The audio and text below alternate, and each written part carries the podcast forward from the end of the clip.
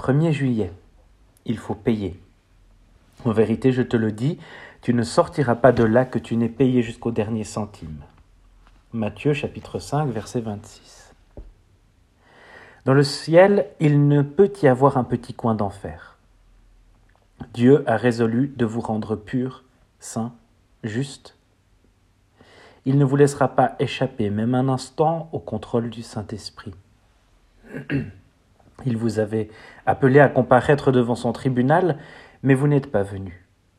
Alors le procès suit son cours, et maintenant vous êtes en prison et vous n'en sortirez pas avant d'avoir payé le dernier centime. Est-ce bien là le Dieu de grâce et d'amour, dites-vous? Oui. En vous traitant de la sorte, Dieu manifeste son amour. Son but est de vous rendre pur, innocent, sans aucune tâche. Mais pour cela, il veut vous amener à reconnaître votre tendance naturelle à vouloir disposer de vous-même. Dès l'instant où vous acceptez que Dieu change ses dispositions naturelles, ses forces de régénération sont mises en œuvre. Dès que vous comprenez le but que Dieu se propose, qui est de vous amener à des relations normales avec lui et avec vos semblables, il mettra toutes ses ressources à disposition pour vous aider à marcher dans le droit chemin. Prenez aujourd'hui la résolution. Oui Seigneur, je suis décidé à écrire cette lettre ce soir même.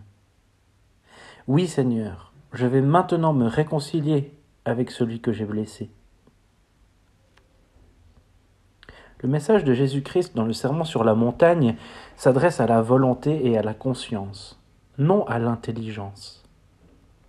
Si vous vous mettez à le discuter, vous affaiblissez l'appel que le Christ vous adresse. Pourquoi ma vie spirituelle ne s'épanouit-elle pas, dites-vous? Mais avez-vous payé vos dettes, selon Dieu? Faites tout de suite ce que vous serez obligé de faire un jour.